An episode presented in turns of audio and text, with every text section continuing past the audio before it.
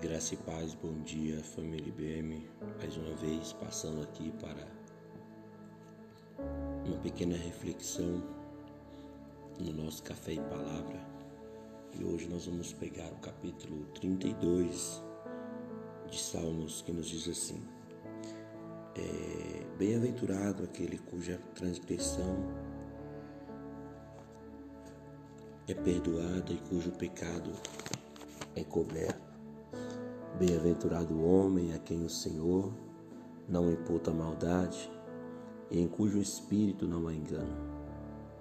Enquanto eu me calei, envelheceram os meus ossos pelo meu bramido em todo dia. Porque de dia e de noite a tua mão pesava sobre mim, o meu clamor se tornou em sequidão de estio. Confessei-te o meu pecado e minha maldade não encobri. Dizia eu: Confessarei ao Senhor as minhas transgressões, e tu perdoaste as maldades do meu pecado. Pelo que todo aquele que é santo orará a ti a tempo de te poder achar, até no transbordar de muitas águas. A ela não chegarão. Tu és o lugar em que me escondo. Tu me preservas da angústia Tu me cinges de alegres cantos de livramento. Instruir-te-ei e ensinar-te-ei caminhos que deves seguir. Guiar-te-ei com os meus olhos.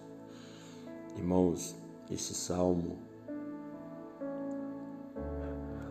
vou ler só uma parte para me meditar com os irmãos aqui sobre a necessidade, sobre a importância né, do, do arrependimento.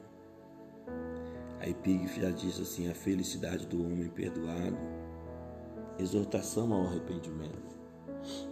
Nós vamos ver que aqui o salmista ele vai trazer né, uma, um testemunho, um testemunho de que como o pecado, como acusação, os bombardeios na mente dele estavam atacando. Davi, ele, eu imagino que quando ele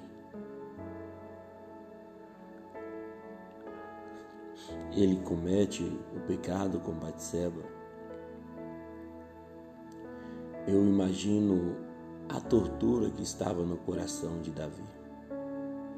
Eu imagino a luta, a batalha interior que aquele homem enfrentava. Porque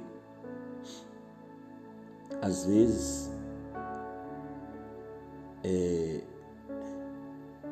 a pessoa ela se sente, o inimigo ele trabalha dessa maneira para fazer a pessoa se sentir né, um lixo.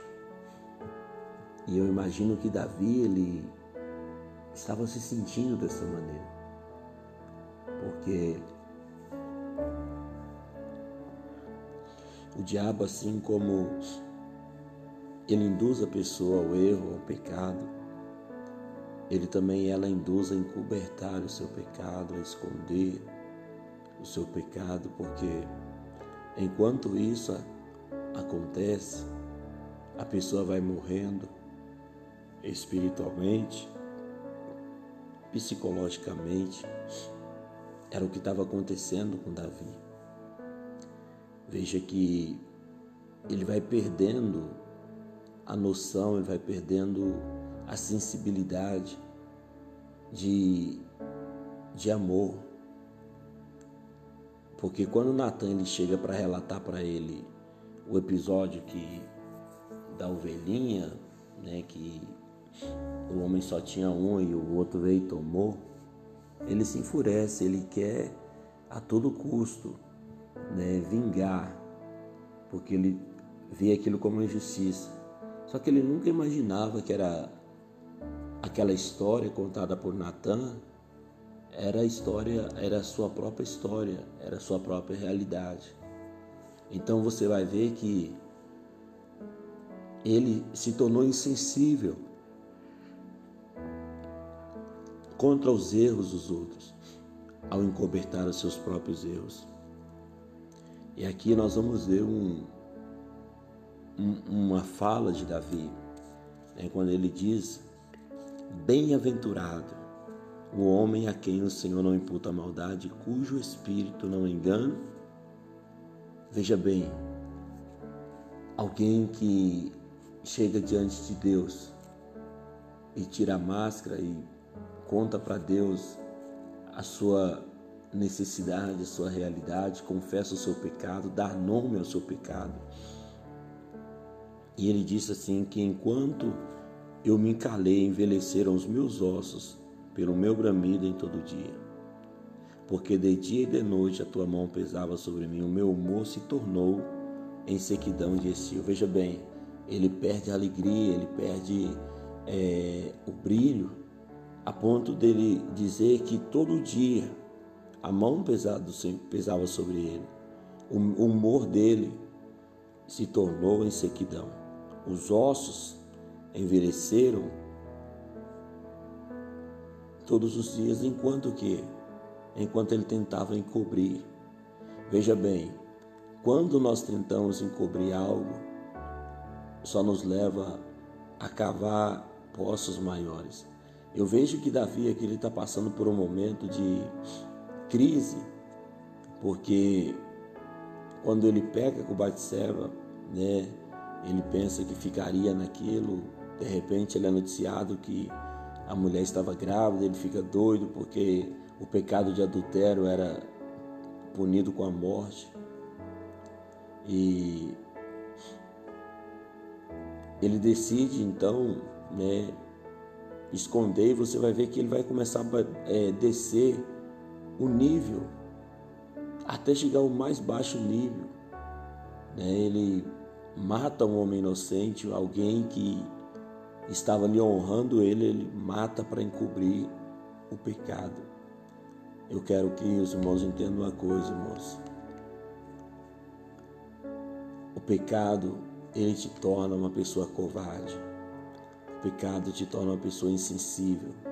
O pecado te torna uma pessoa egoísta. Nós precisamos a cada dia voltar para o Senhor e quanto antes mudar a nossa mentalidade. Arrepender, clamar ao Senhor e aceitar o perdão de Deus. Eu gostaria que você refletisse nessa palavra nesta manhã. Chame um homem de Deus, né? Você viu que você falhou, chama teu pastor, conversa, sabe, confessa e chama de e, e entra no teu secreto e tem um particular com Deus, sabe? Ou, ou, mas nós precisamos, nós precisamos reconhecer nosso, nossa falha, reconhecer o nosso pecado e voltar para, para o Senhor.